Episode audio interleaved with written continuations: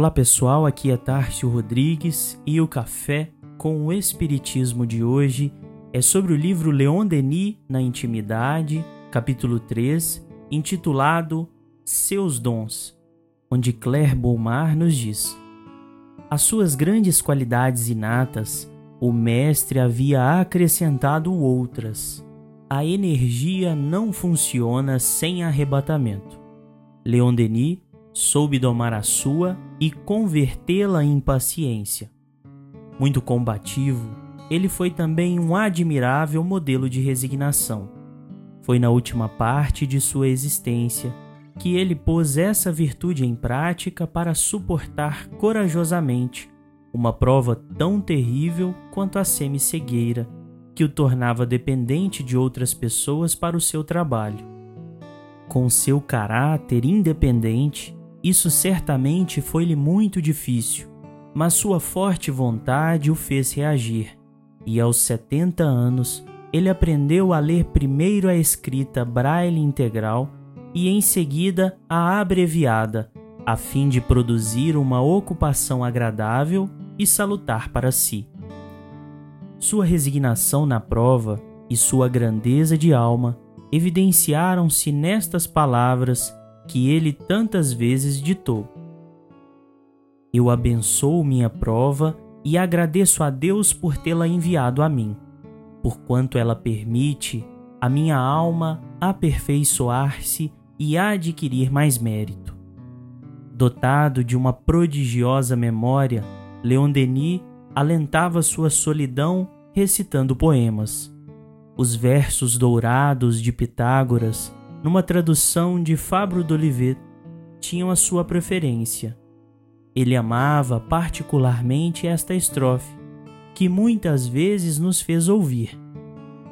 Que nunca o sono feche tuas pálpebras sem teres te perguntado: que tenho eu omitido, que tenho eu feito?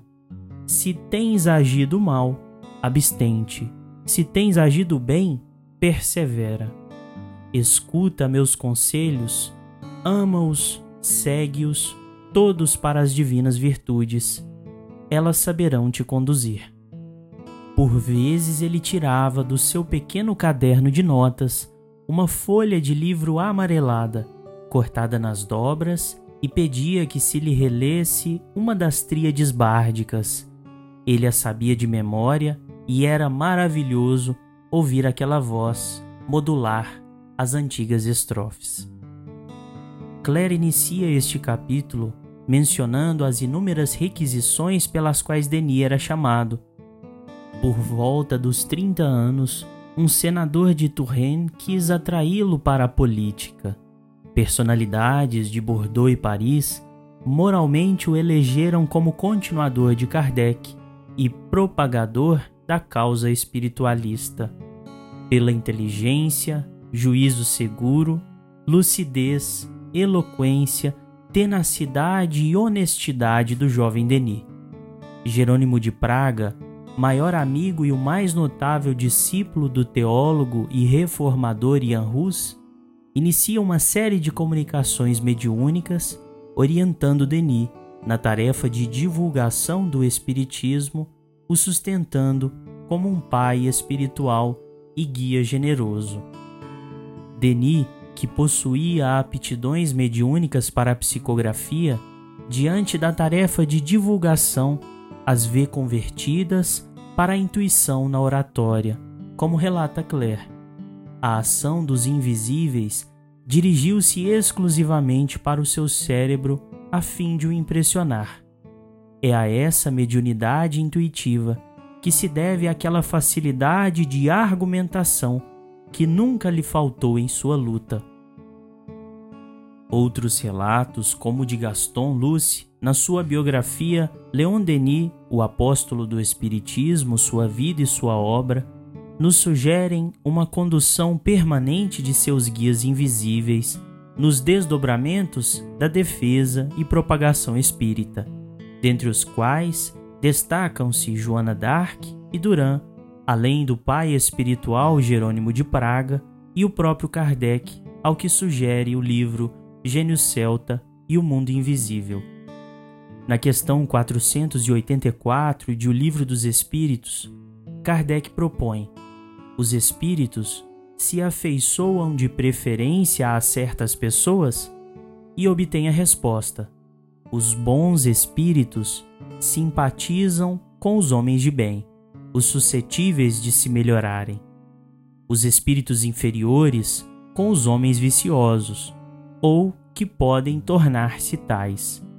Daí suas afeições como consequência da conformidade dos sentimentos. Apesar de tanta simpatia de nobres espíritos e a pluralidade de dons de um polímata, Leon Denis era simplesmente humilde e recatado, como relata Claire. E são definitivamente essas virtudes que fazem de sua própria vida a sua grande obra. Finalizamos com os ditames de Allan Kardec nas anotações de instrução prática sobre as manifestações espíritas, onde diz: Os bons espíritos vão a toda parte onde um coração puro os solicita para o bem. Fiquem com Deus e até o próximo episódio do Café com o Espiritismo.